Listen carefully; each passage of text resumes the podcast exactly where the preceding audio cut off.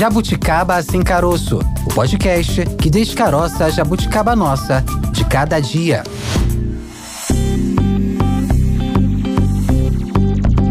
Olá, seja muito bem-vindo, seja muito bem-vinda. Esse é o Jabuticaba Sem Caroço, podcast da Sputnik Brasil, com os assuntos do nosso cotidiano, diariamente, de segunda a sexta-feira, nas principais plataformas de áudio e também no site da Sputnik Brasil. Tayana de Oliveira, vou quebrar o protocolo aqui. Daqui a pouco a gente fala sobre as formas de como você pode compartilhar os, os conteúdos aqui do nosso podcast. Você gosta de uma noite bem dormida? Como é o seu padrão de sono? Você teve uma boa noite de sono? Olha, Maurício, uma boa noite de sono tem tempo, que eu não sei o que é isso. Mas é investir em qualidade de vida, né? Sono é importante em diversos aspectos, para saúde mental, para saúde física também. É bom estar atento. E é... quando você viaja, você prefere as atrações turísticas ou você define a sua viagem pelo hotel? Eu sou daquelas que gosta de viajar para bater perna. Quero conhecer a gastronomia do local onde eu tô visitando, conhecer os pontos turísticos, explorar bastante o local. Difícil viajar para dormir, difícil. Agora, então, com uma criança de três anos, mais hum. difícil ainda, né? Nessa sexta-feira, a gente vai falar sobre turismo do sono. Sabia que existia essa modalidade de turismo? Então, fique ligado e compartilhe com os seus amigos aí tudo que a gente produz, inclusive o episódio de hoje. Vai no WhatsApp, nas suas redes sociais, pega o link e compartilha, manda para os seus amigos, para sua família. Jabuticaba sem caroço, conteúdo confiável, jornalismo profissional. Importante a gente compartilhar esse conteúdo para trazer informação útil para os nossos amigos, para quem a gente quer bem e viralizar conteúdos interessantes. E turismo nosso, do sono. O nosso sextou de hoje falando é... sobre turismo do sono, né? Fez a sua reserva, comprou a sua passagem. Estou esperando você me presentear. Olha, rapaz. Bom, essa tendência é focada no bem-estar e na qualidade do sono dos viajantes, né, dos hóspedes. A busca por experiências deste tipo está crescendo, muitas vezes por conta da conscientização sobre a importância do sono para a saúde física e mental. De acordo com uma pesquisa da Booking.com, 58% dos turistas brasileiros desejam viajar em 2024 para se concentrar no sono ininterrupto. Dormir sono sem parar. é acordar só na hora, é, dormir é, até acordar. Dormir até a hora de acordar, né? É isso. E para a gente saber um pouco mais sobre esse conceito, vamos bater um papo agora com a nossa primeira convidada de hoje.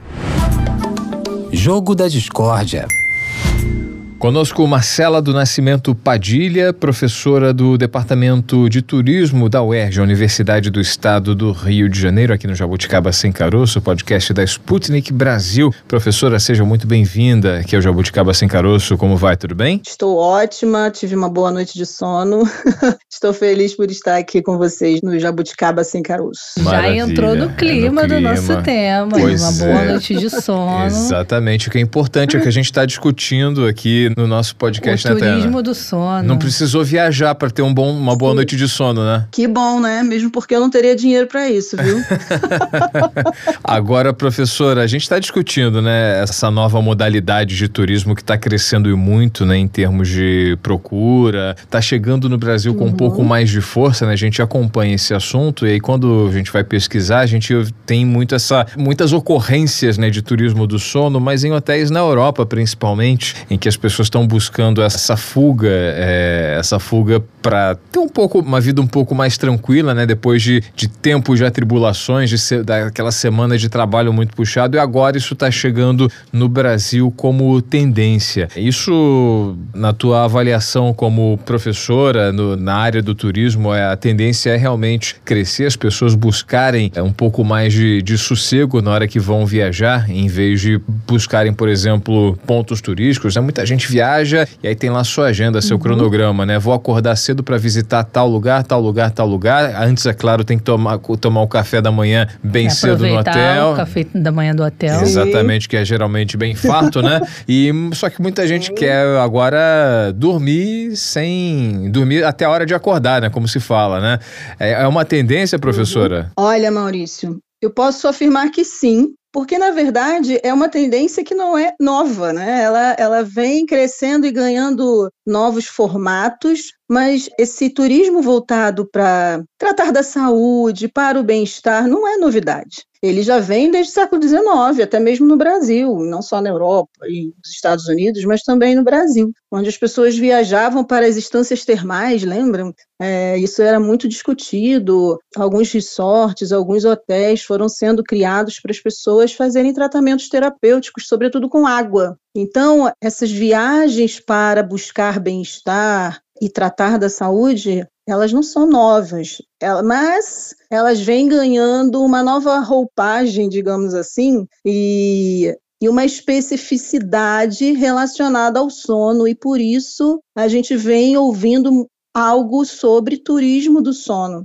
Isso já vinha um pouco antes da pandemia, mas aumentou após a pandemia. E respondendo propriamente a sua pergunta, eu acho que isso é uma tendência para a, a curto prazo, né, para esse tipo de viagem que busca ter um sono melhor, que busca ter um sono perfeito. Um exemplo, vocês dois, dormiram bem a noite passada? Maurício com uma criança de um ano, acho difícil. não. Eu com um de três aí. também não, não, dormi muito bem, não. Pois é, então. Vocês sabiam que um estudo da Fiocruz feito ano passado mostrou que cerca de 72% dos brasileiros têm alguma doença do sono, sofrem com alguma doença do sono?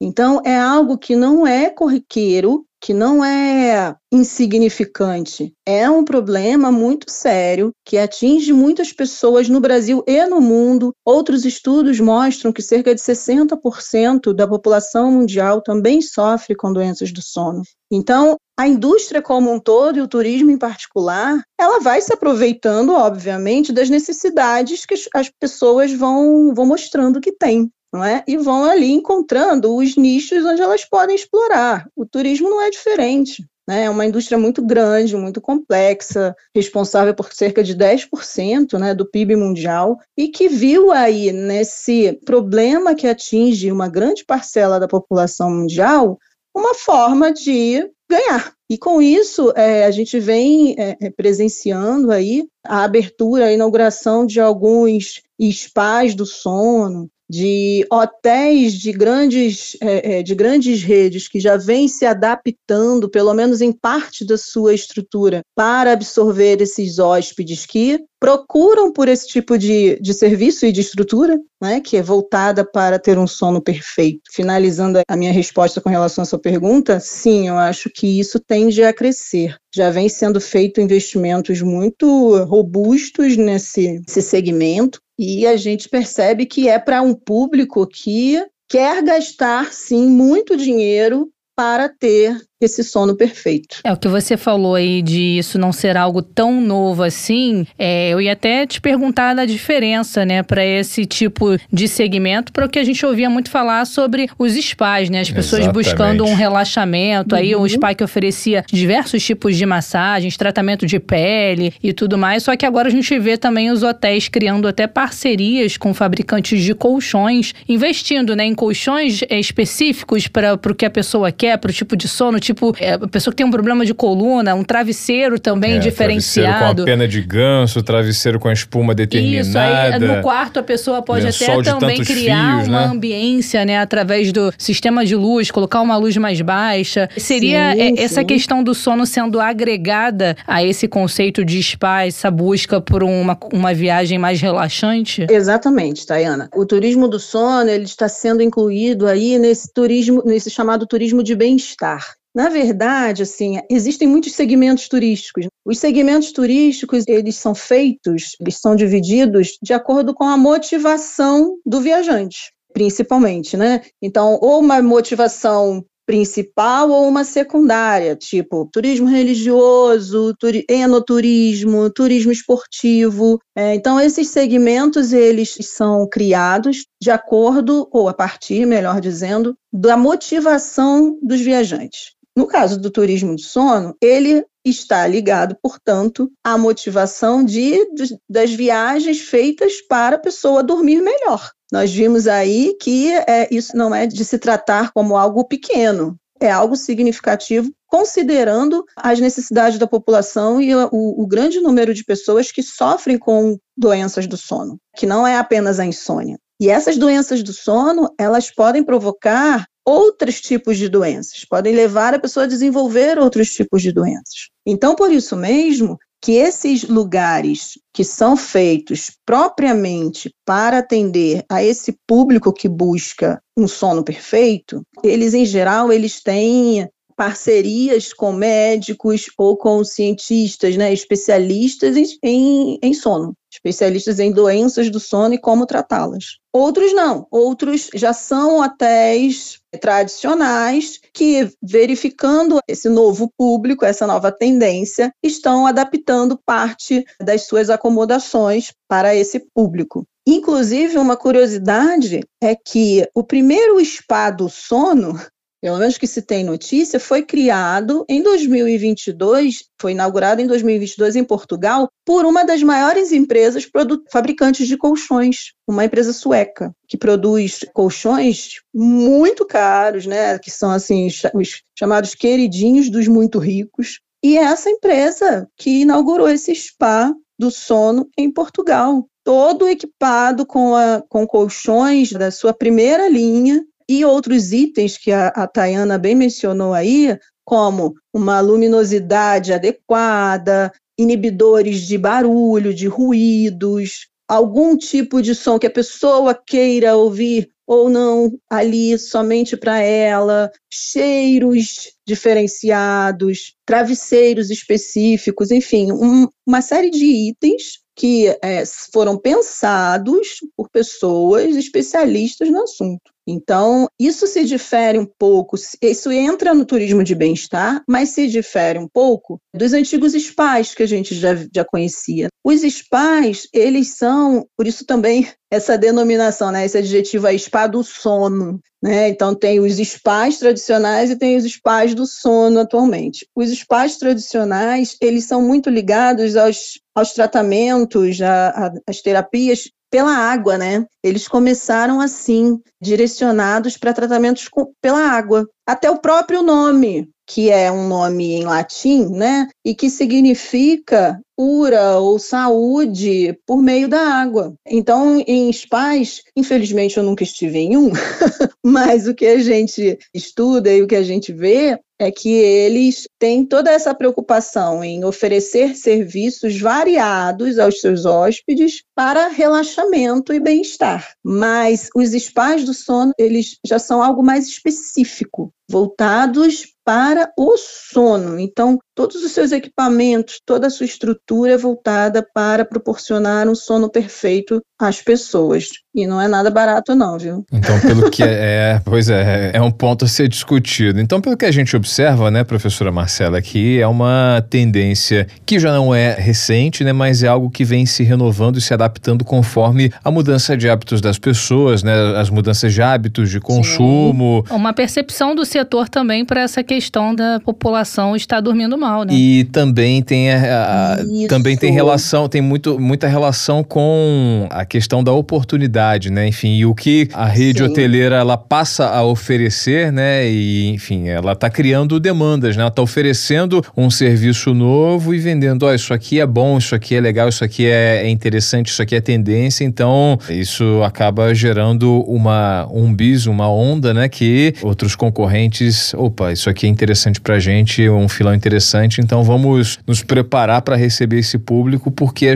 a demanda ela está aparecendo, né? E isso é, o turismo é mais uma indústria do, do capitalismo, né, o Maurício, e vê justamente nessas necessidades da população a oportunidade de, de crescer, de ganhar dinheiro. Isso é básico, né, é, na indústria em geral. E na indústria do turismo não é diferente. E se você me permite um parêntese, essa necessidade ela foi ampliada absurdamente pela pandemia de Covid-19. A gente precisa mencionar aqui. Isso já vinha assim, esse tipo de, de turismo, né, mais voltado para o bem-estar e para o sono, ele já vinha aparecendo ali antes da pandemia de Covid-19. Quer ver uma comparação bacana de contexto aí? Vamos contextualizar. Não sei se vocês vêm percebendo que antes da Covid a gente falava muito de overturismo. Né? Ou seja, o turismo que extremamente massificado, que estava causando uma série de problemas nas cidades por conta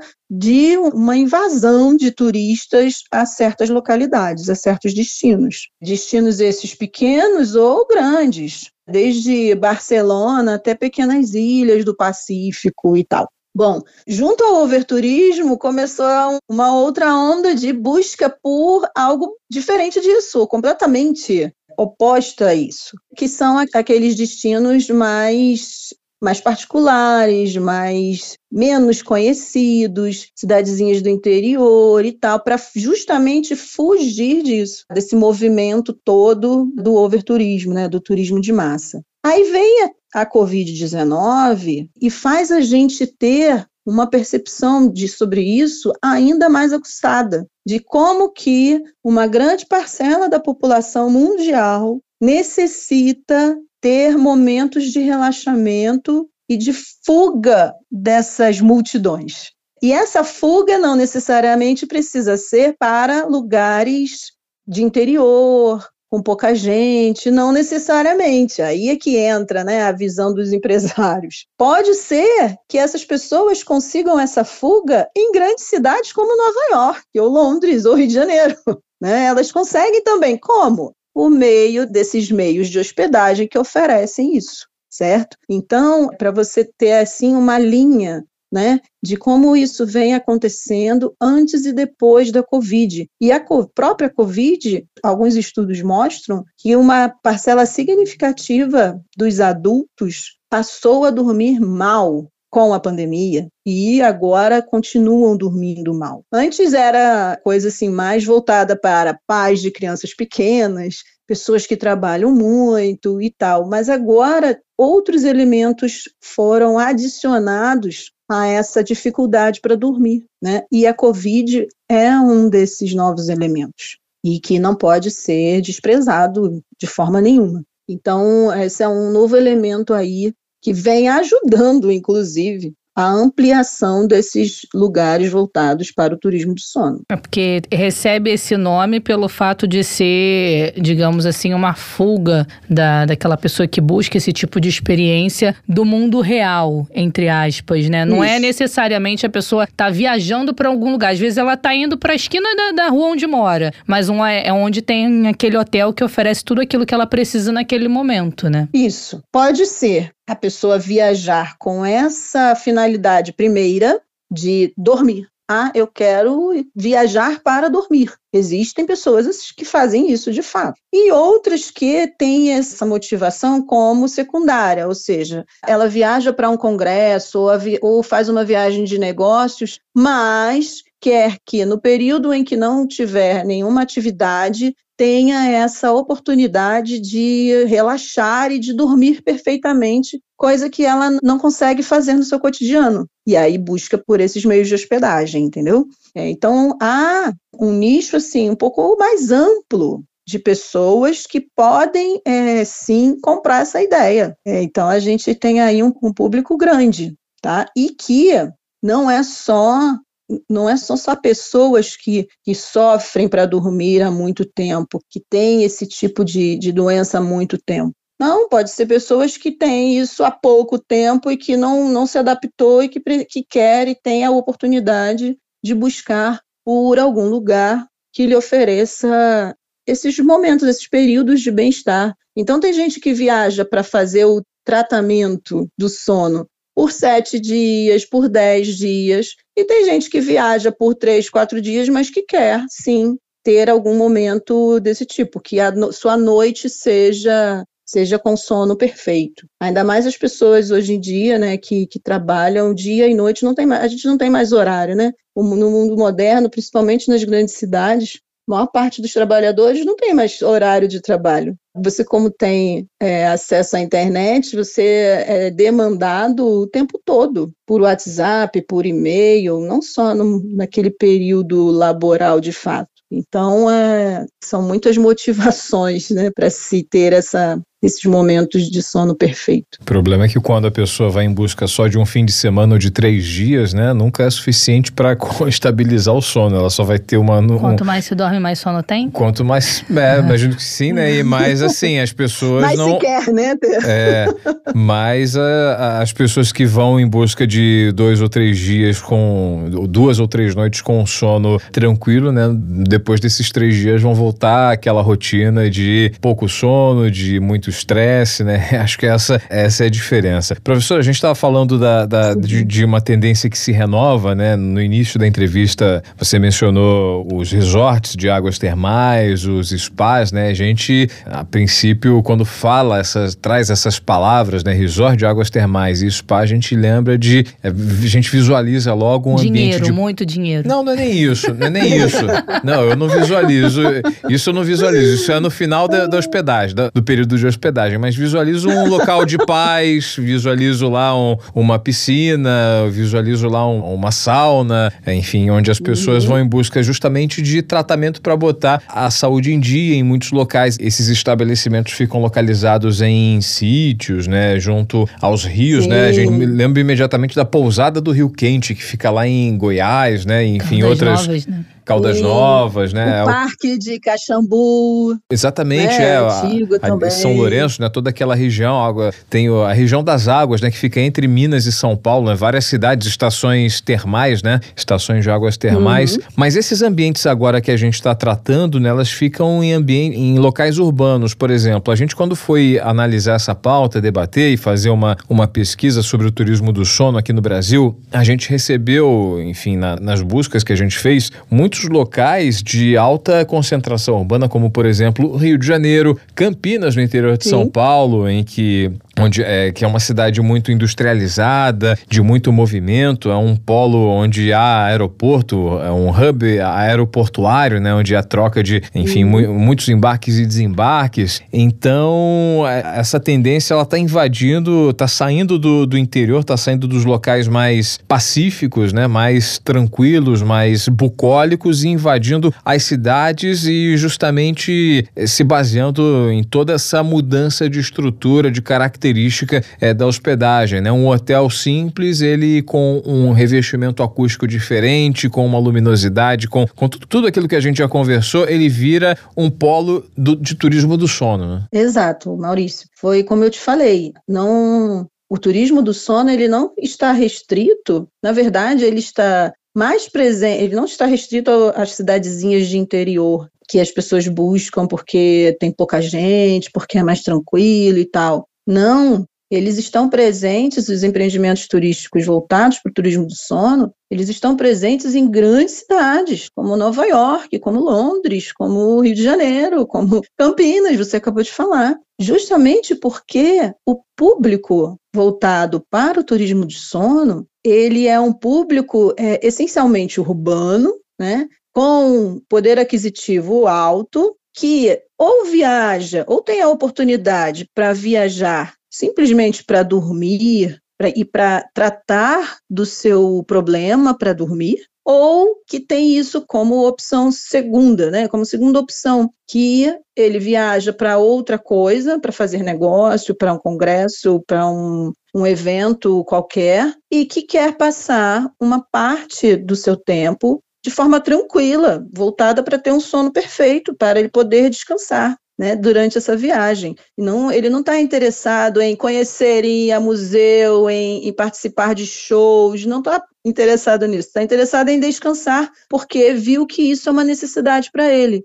E ele for, vai e escolhe, portanto, um hotel que é, lhe ofereça isso. E por isso, grandes redes hoteleiras já estão adaptando parte das suas acomodações para esse público.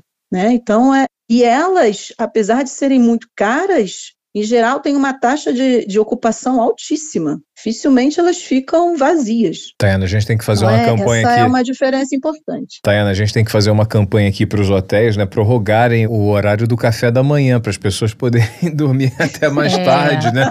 Normalmente o café da manhã vai no máximo até 10 horas, então o café da manhã até meio-dia, para as é? pessoas aproveitarem, aproveitarem o sono ao, ao máximo. Né? Acredito, eu nunca estive em um hotel desse, né? Mas eu acredito que para esse público que busca por essas acomodações voltadas para o sono perfeito, elas têm toda, todo um diferencial. E o seu café da manhã provavelmente vai até a sua suíte no horário que ela, que a pessoa quer. Né? Então ela paga por esse conforto. Então você até falou do, dos spas e dos, das instâncias termais mais antigas, né? Que tinham a beleza cênica. A beleza cênica também era importante nesse tratamento, nesse bem-estar que as pessoas buscavam. Mas o turismo do sono, ele não está muito preocupado com isso, ele está preocupado justamente para a pessoa dormir. A pessoa precisa dormir e ter um sono perfeito. Então, pouco importa se o cenário lá fora é, é, é, um paraíso ou não. Então, é a motivação primeira, a necessidade é de dormir. Então, tudo é feito para isso, para oferecer um sono perfeito. Nesse segmento de turismo do sono, a gente não consegue pensar em algo oferecido para o, o cliente, né, para o viajante, para aquela pessoa que busca essa experiência como um serviço, né? É, seria no âmbito de uma hospedagem de fato, porque a gente vê aí uma ramificação dos spas hoje oferecendo day spa, que é basicamente um serviço. A pessoa passa o dia ali recebendo aquela massagem, recebendo aquele tratamento com seja lá o que for, com, com velas aromáticas, com argila, enfim. Mas é só durante aquele período específico. A pessoa não necessariamente fica é, completa a diária hospedada naquele espaço. No caso do turismo do sono, não, não daria para pensar, pelo menos não agora, em algo desse tipo, né? Então é como se os demais meios de hospedagem pudessem oferecer esse tipo de tratamento a pessoas que procuram por ele. Isso. Não daria então, para pensar em, em a pessoa buscar. É, é, daria. Dá para pensar também? pensar. Olha só, olha que interessante. Então, em 2011, houve a publicação de um livro de um médico com uma cientista do sono. O médico é o James Mas e a cientista Rebecca Robbins. O livro se chama Sleep for Success.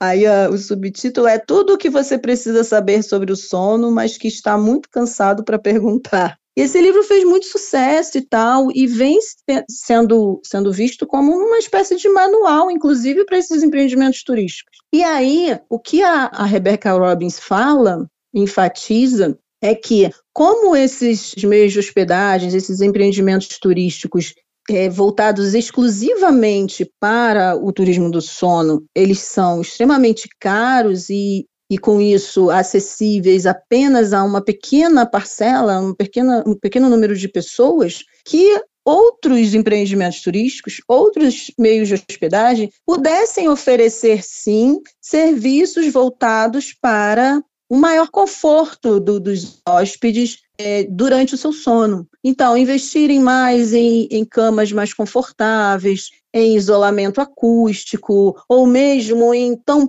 tampões de ouvidos, para que isso faça com que outros níveis sociais de pessoas, né, pessoas de outros níveis sociais, possam também ter esse tipo de experiência, de dormirem bem, de terem esse conforto, esse bem-estar.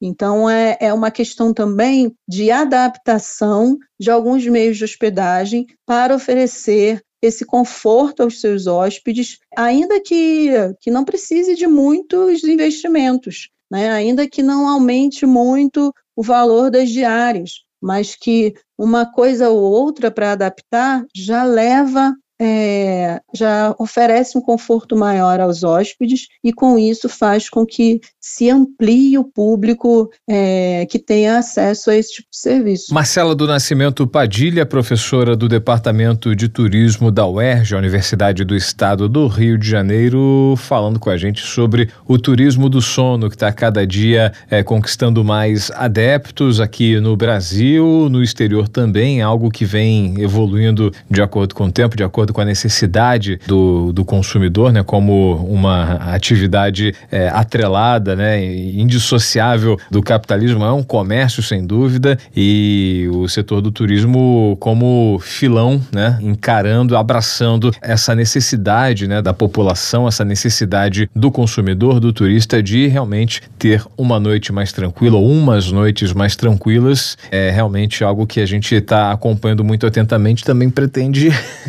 buscar buscar uma. Maurício tá com o olhinho brilhando uma aqui. noite de sono mais sonhando. tranquila, mas eu não, não faz parte da minha realidade financeira, pelo menos por enquanto, né? Vamos aguardar aí. Ah, vi- virar um produto Pois mais é. popular, né? Esperar se tornar Não um. é que os, que os outros meios de hospedagem promovam essa. é, levantem essa bandeira do, do bom sono e se adaptem, né, para absorver o maior número de, de pessoas, né, para que nós mortais simples possamos ter acesso também, né. É isso. Professora Marcela, muito obrigado pela sua participação aqui no Jabuticaba Sem Caroço, aqui na Sputnik Brasil. E até uma próxima oportunidade. Boas noites de sono para você. Muito obrigada, Tayana, Maurício. Foi um grande prazer conversar com vocês. E invistam no sono, bom sono de vocês, viu? Porque vale a pena. A gente não consegue, talvez, ir a um spa do sono, mas mudar alguns pequenos hábitos cotidianos, a gente, com isso, a gente consegue ter um sono melhor. Parabéns pelo programa e muito obrigada. Obrigada, professora. Até a próxima. Até. É válido a gente reforçar aqui para os nossos jabuticabers. Quem quiser acompanhar, já maratonou, já conferiu todos os episódios e o que eu vou fazer até sair o próximo episódio. Você pode nos acompanhar nas redes sociais, interagir conosco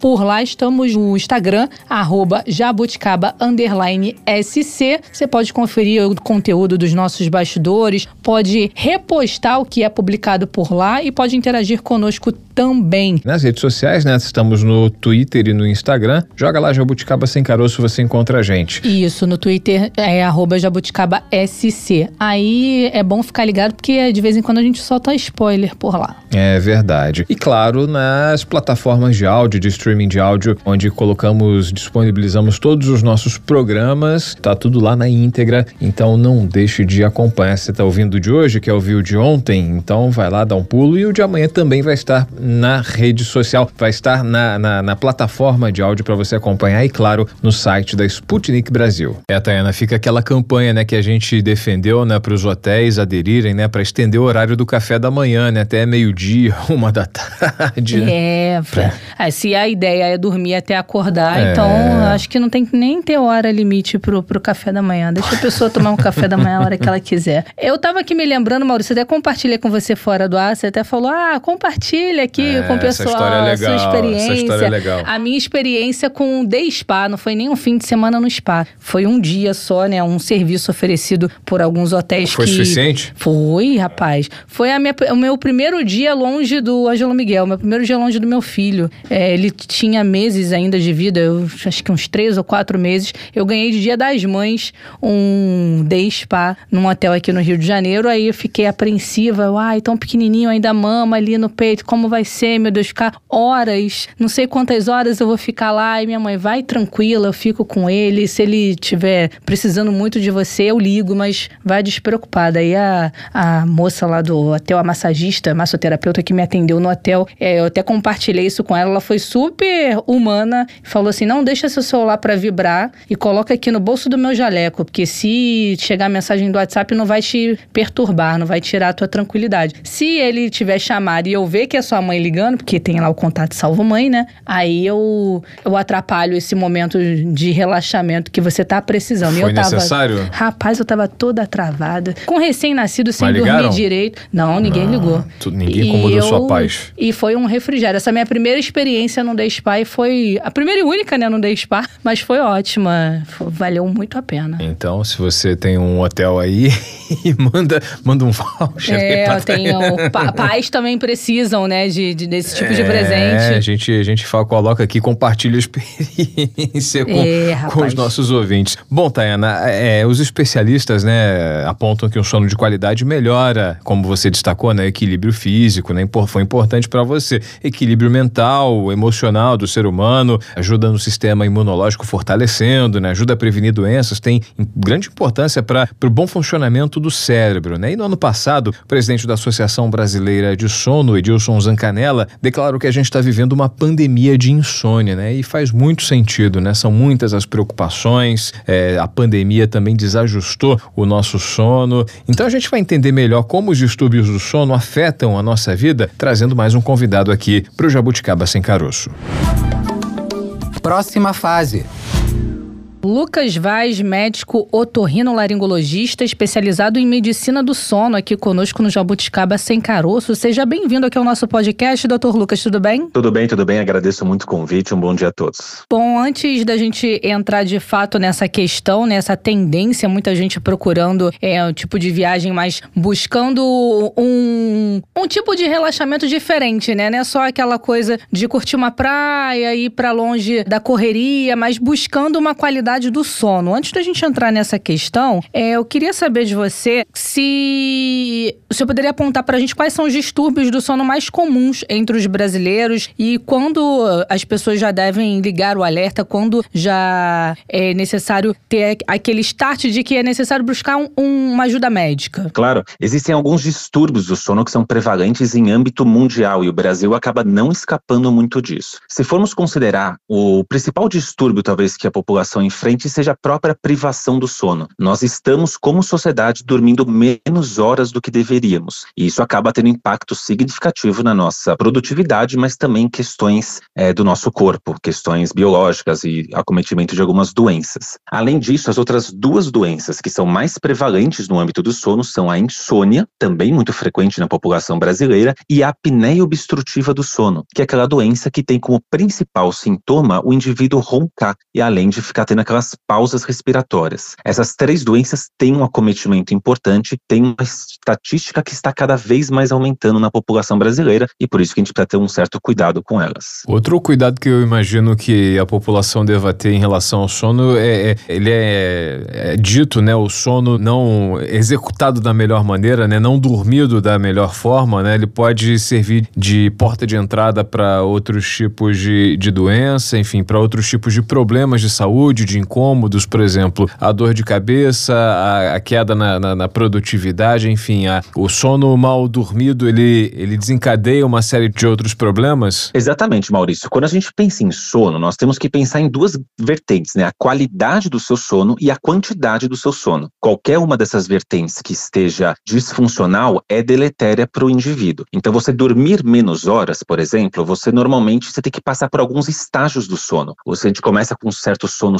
superficial, atingimos um sono profundo, que é um sono muito importante para a regulação de alguns hormônios, como por exemplo o hormônio do crescimento, e depois nós temos aquele sono REM, que é o sono que a gente sonha. E esse sono acontece mais da metade final da noite. Então, a pessoa que está com menos horas dormidas costuma ter uma menor quantidade de sono REM, e com isso se afeta muito, por exemplo, a memória e consequentemente a produtividade. Agora, mesmo que a pessoa tenha uma quantidade de horas boas, e a média da população precisaria algo em torno de 7, 8 horas, ela pode ter uma qualidade do sono ruim. Então essas 7, 8 horas podem ser deletérias. Isso acontece, por exemplo, no paciente que tem apneia do sono. É um paciente que o tempo todo para de respirar e precisa despertar para voltar a respirar. Então ele não consegue atingir essas camadas de sono profundo. Ele pode até ter uma boa quantidade, mas a qualidade está cometida. E nessas duas vertentes, quantidade e qualidade, você a longo prazo começa a ter risco para a saúde, como o desenvolvimento especialmente de doenças cardiovasculares e também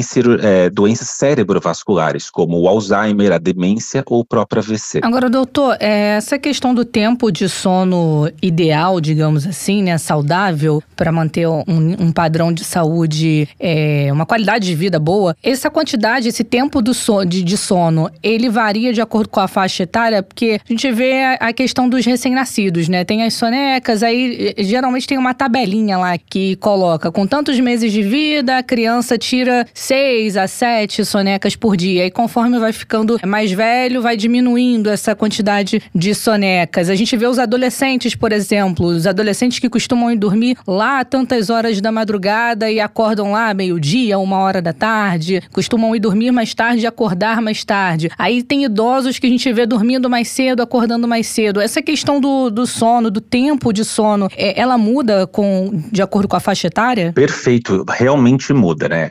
Conforme no, no nascimento, quando nós somos recém-nascidos, o recém-nascido é o único que tem aquele sono polifásico, ele dorme várias horas no dia. Um recém-nascido chega a dormir 16 a 20 horas do seu dia que passa dormindo, ou deveria passar pelo menos. Quando a gente passa a ficar o adolescente, a gente já começa a diminuir o número de horas. Um adolescente, ele necessita de mais ou menos umas 8, 9 horas de, no... de sono por noite. Só que, além, novamente, da quantidade de sono, o adolescente ele tem uma coisa que a gente chama até de um pouco de atraso de fase. É natural, é fisiológico para o adolescente ele ir dormir mais tarde. Tanto que tem uma vertente importante questionando o fato das escolas começarem às 7 horas da manhã, que isso pode ter um impacto muito negativo no aprendizado do adolescente. Porque é natural, é fisiológico ele dormir um pouco mais tarde. Quando nós atingimos a fase do adulto jovem, o próprio adulto, aí a média da população precisa de 7, 8 horas por noite. E quando atingimos a fase dos idosos, isso começa a diminuir. Um idoso, às vezes, ele pode dormir algo em torno de 5 a 7 horas por noite. E ele acaba também diminuindo a quantidade. E é muito comum, por exemplo, o idoso achar, às vezes, que tem insônia quando não tem. Ele só fisiologicamente dorme menos horas e, além de começar a dormir um pouco mais cedo. Então, tem esse padrão que é importante entender sobre cada etapa de cada indivíduo.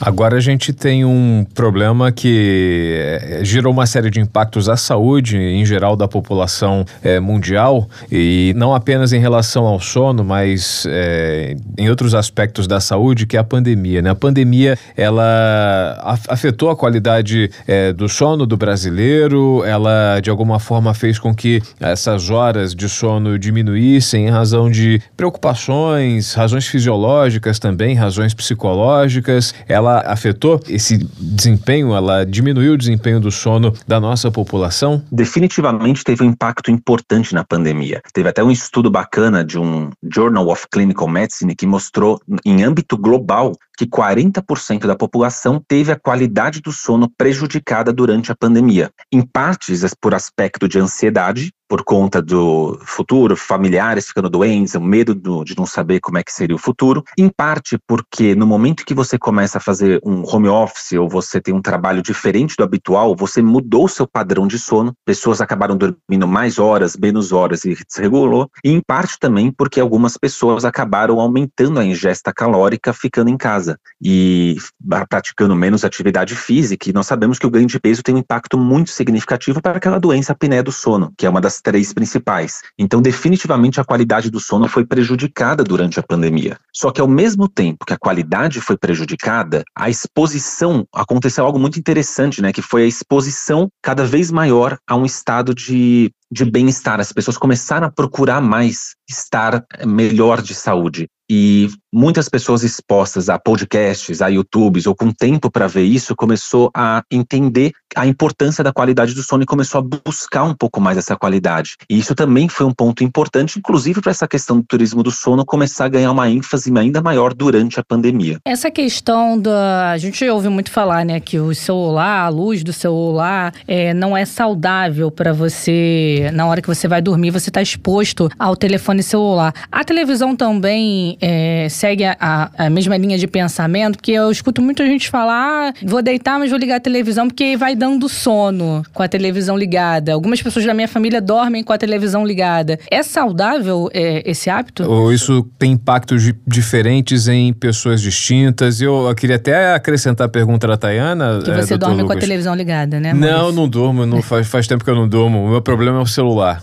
E imagino que o problema de grande parte da, da população, aí você vê alguma coisa lá no celular e fica percorrendo a tela, puxa, estica a timeline. E muita gente também tem essa relação com o som, né? Com música, com um fone de ouvido ou com uma caixinha de som debaixo do travesseiro. Essa relação aí de interferência no sono, ela é semelhante? Ela impacta de forma geral ou aumentando, ou facilitando o sono ou prejudicando, né? Fazendo com que a pessoa permaneça alerta? Essa, essa é uma boa dúvida, é muito frequente na população. De fato, a exposição à luz atrapalha a qualidade do seu sono especialmente o espectro de luz azul, o espectro que você vê no celular ou na televisão, eles têm um impacto quando você pega nas pesquisas global. Agora, de fato, tem pessoas que têm mais impacto do que outras. Existem algumas pessoas que necessitam de uma escuridão completa para conseguir dormir, enquanto outras podem assistir uma televisão e isso induz. Aí a gente precisa separar um pouco as coisas, porque é a mesma coisa. Eu tenho alguns amigos, colegas que tomam café antes de dormir. Você jantou, foi no restaurante, tomou um café e fala: Não, eu não, eu não trabalho com café. Eu tomo café e durmo super bem. Você pode realmente conseguir dormir bem, mas às vezes a qualidade do seu sono acaba ficando prejudicada pelo uso da cafeína. O mesmo vale para a exposição a esse tipo de luz. É uma questão que assim, você pode falar, olha, mas eu durmo mais fácil com televisão. E eu concordo, mas é como se a televisão fosse um indutor de comportamento seu. A pessoa está acostumada a dormir com a televisão ligada e o ato da televisão estar ligada traz um relaxamento psicológico. E esse relaxamento ajuda a dormir, mas a qualidade desse sono não vai ser a melhor possível que você teria. Um, também uma analogia que eu gosto de brincar é a mesma coisa do leite. Tem muita gente que fala, não, tomo leite porque ajuda a dormir. Não é propriamente o leite, o triptofano que ajuda a dormir, mas se você vê no ato de tomar o leite um comportamento que te traz relaxamento, ou um banho quente, por exemplo, isso vai facilitar a indução do sono. Então, tem pessoas que dormem mais fácil com a televisão, verdade, mas a qualidade não é a mesma do que se dormisse sem esses dispositivos. Ou seja, o efeito do leite, né, do copo de leite frio antes de dormir, ou a televisão ligada, né, ou mesmo o café. Muita gente diz que o café não, não afeta a qualidade do sono, não, não retarda é, a pessoa a pegar no sono, né? Tem mais o efeito psicológico, é por aí. Em, em nenhum momento, por exemplo, você vai ver o, o café relaxar, mas o efeito seria mais psicológico, né? Em relação ao hábito, você se sente confortável, é, aquecido de alguma forma, mais ou menos por aí? É, exatamente. A ideia seria exatamente essa. O café, por exemplo, ele atrapalha o sono. O café libera moléculas de adenosina que bloqueiam alguns receptores que dificultam a indução do sono. Para pessoas que não têm distúrbio do sono, às vezes ela pode tomar o seu café, vai dormir aquela noite específica e vai falar: não, não tive problemas. E talvez ela realmente tenha problemas pequenos. De novo, a mesma coisa a pessoa que toma um leite, assiste televisão, pode falar: não, eu durmo com a televisão ligada e não me impacta. Os estudos mostram que impacta, mas esse impacto pode não ser tão significativo para essa pessoa. Agora, se a pessoa tem distúrbios do sono, se a pessoa tem uma insônia, por exemplo, aí esses, é, esses atos acabam tendo uma estatística muito mais significante e impactar a qualidade do sono. Então, também depende de qual comorbidade o paciente tem e de que maneira que ele acaba lidando com isso. E o uso de hormônios, né? A gente vê, não sei nem dizer se é um hormônio ou se é a vitamina, melatonina, a melatonina. melatonina. Ela contribui para um, é, uma qualidade de sono melhor? Ela também é uma excelente pergunta, né? Tá cada vez aumentando mais o número de pessoas que estão utilizando medicações. A melatonina é um hormônio que ele é liberado durante a noite, por isso que a gente fala que é um hormônio da escuridão. E ele é fisiológico. Nós produzimos a melatonina, ela atinge o seu pico durante a noite e durante o dia vai diminuindo. A melatonina, ela pode ser tomada por via externa. Nós vemos vários lugares vendendo melatonina ela é um indutor do sono absolutamente fraco. Se você pegar alguns trabalhos, eles mostram que, em média, a pessoa que toma melatonina consegue dormir 2 a 3 minutos mais cedo. Ou seja, isso não é significante. A melatonina ela tem utilidade prática na medicina? Sim, em duas principais circunstâncias. A primeira, para pessoas que dormem muito tarde. Então, imagine uma pessoa que ela naturalmente, fisiologicamente, ela sente sono duas horas da manhã e ela acordaria 10 horas da manhã e viveria sua vida normal. Só que a sociedade privilegia quem é matutino. Os trabalhos começam às 7 horas, 8 horas da manhã. Então essa é uma pessoa que cronicamente está privada de sono, porque ela tem que adequar a sua fisiologia a um ritmo da sociedade. Nesse tipo de indivíduo, que nós chamamos de atraso de fase, é um distúrbio do ritmo circadiano, a melatonina cai bem, porque ela ajuda a antecipar o sono. Então, tomando a melatonina um certo horário, talvez ela comece a sentir sono não duas da manhã, mais uma, meia-noite, então acaba sendo benéfico. Outra situação que a melatonina funciona muito bem é para o jet lag. Você vai viajar para a Alemanha, para o Japão, para a Austrália, locais em que você vai ter uma mudança, um jet lag muito importante e você não quer ter um impacto em perder alguns dias de viagem. Aí a melatonina também cai bem. Essas duas circunstâncias. Pessoa que toma melatonina porque só quer dormir melhor, tem muito mais um efeito placebo nisso, no indutor do sono, do que propriamente no efeito da medicação em si. Talvez por esse efeito não ser tão significativo no organismo humano, que a gente até pouco tempo atrás tinha alguma, algum tipo de restrição. Eu lembro que a melatonina ela não era é, facilmente encontrada. Hoje em dia você vai na farmácia e tá lá na prateleira exposta para a pessoa, inclusive, pegar, né? Tá lá na, nas gôndolas, não tá no acesso mais restrito no balcão interno, né? Hoje em dia ela é acessível, mas mas é, eu lembro de um tempo em que a melatonina só chegava aqui no Brasil através de, é, de pessoas que iam para os Estados Unidos via em, em, viagem, né? E passava lá naquelas farmácias, aquelas drugstores, aquelas grandes farmácias, né? E traziam carregamentos de melatonina muitas vezes para passar para os familiares ou para vender. É, talvez por esse efeito aqui no Brasil não, ela tenha demorado a, a pegar, a entrar na, na moda. É, concordo totalmente. A melatonina, na verdade, ela é um hormônio né? Eu, particularmente, grande quantidade de médicos do sono acha muito errado o fato dela ser disponível e disponibilizada como se fosse um suplemento. Hoje, se você vai em várias farmácias, a melatonina é vendida como um suplemento. E aí as pessoas acabam abusando uma quantidade muito grande de melatonina, o que acaba, inclusive, não afetando apenas a nossa faixa etária, como, por exemplo, crianças. Nós sabemos que as crianças têm uma dificuldade de sono, seja na fase muito infantil ou durante a pré-adolescência, e hoje nós vemos que existem melatoninas em forma de bala. E aí as crianças têm feito um uso abusivo de melatonina, os adultos também, sem uma correta prescrição médica, sabendo que isso é um hormônio. Então eu particularmente acho que a venda como se fosse um suplemento é algo errado e que foi importado de alguns países. Só que a indústria acaba lucrando bastante com isso, a melatonina tem sido muito vendida. É claro que a melatonina é até melhor, digamos assim, em comparação ao Zolpidem ou outras medicações, que nós estamos vivendo uma certa pandemia do abuso dessas medicações, mas mesmo assim é algo deletério que precisa tomar cuidado e a prescrição correta com acompanhamento médico seria o ideal. Já que o senhor tocou nesse assunto de epidemia, né, de, de remédios para dormir, é, remédio com efeito calmante, o Zolpidem, a gente é, pode considerar que esse momento atual que estamos vivendo, essa questão da privação do sono, se tornou uma questão de saúde pública? Definitivamente. Nós temos um impacto significativo. A privação do sono, ela tem um impacto significativo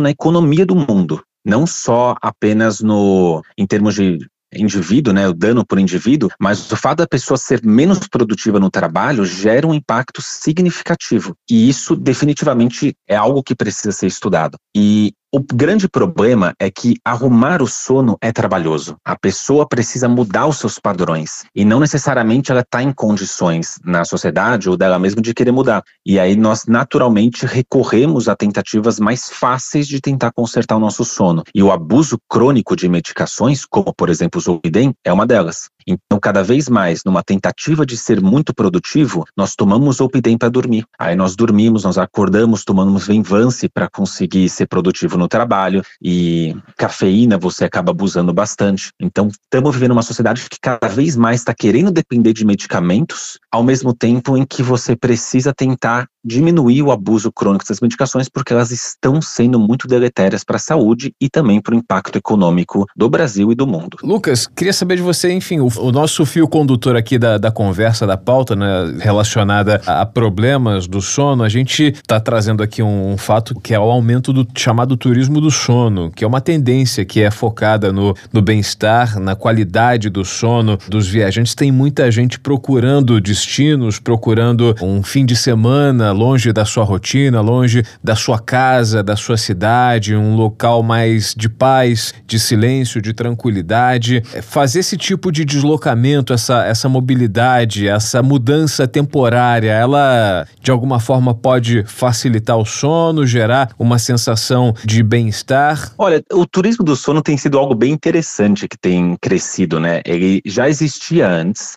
mas definitivamente após a pandemia, especialmente com as pessoas tendendo a, a, querer dormir melhor, constatando que dormem mal e querendo dormir melhor, o turismo do sono acabou tendo um crescimento é, exacerbado. Na verdade, quando a gente vai para algum país, quando a gente quer fazer turismo, as pessoas sempre focam no turismo da vigília. Você vai para os Estados Unidos, para Nova York, você quer conhecer tudo, você quer, na verdade, dormir pouco para aproveitar o máximo possível. Então, o sono, é claro que quando a gente vai para um hotel, a gente quer dormir bem, quer ter um estado gostoso, uma cama gostosa, mas não é o foco. O turismo do sono começou a surgir no, na ênfase de que o ato de dormir, a experiência do cliente em dormir, tem um significado tão intenso quanto a experiência que ele tem em vigília. E as empresas começaram a crescer, especialmente após a pandemia, inicialmente pelas hotelarias. E elas começaram a oferecer cada vez mais serviços é, com ênfase na experiência do cliente em querer dormir. Então, é, Maurício, se você me pergunta se isso realmente é válido, eu acho muito interessante na medida que é algo saudável. As pessoas estão cada vez mais querendo procurar um sono melhor. E você ter turismos que foquem em algo saudável é algo produtivo. A experiência, só que a experiência que ele tem definitivamente é uma experiência diferente da casa. Inicialmente,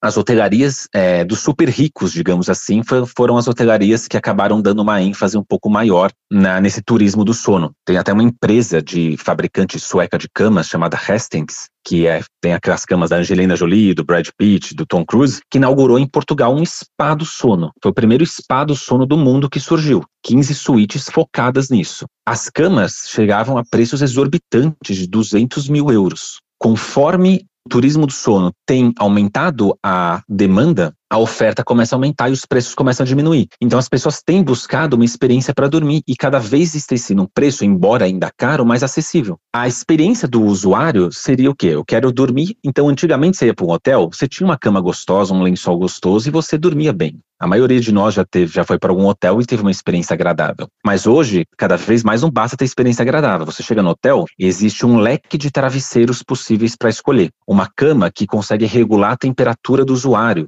inclusive camas que conseguem emitir relatórios do sono. Você escolhe as cores do ambiente, as, os cheiros diferentes que você pode estar exposto, máscaras infundidas em lavandas, texturas diferentes de cobertores. Então, cada vez mais tem sido ofertado experiências para que a pessoa tenha uma noite incrível de sono. Mas essa pessoa também precisa entender que aquilo é uma experiência, é um turismo, é que nem a sua viagem, e que você vai voltar para a sua realidade depois. E ao voltar para a sua realidade, você precisa se habituar ao seu sono normal. Então acho bacana a ideia de um turismo do sono, mas tem que ser visto com uma certa parcimônia.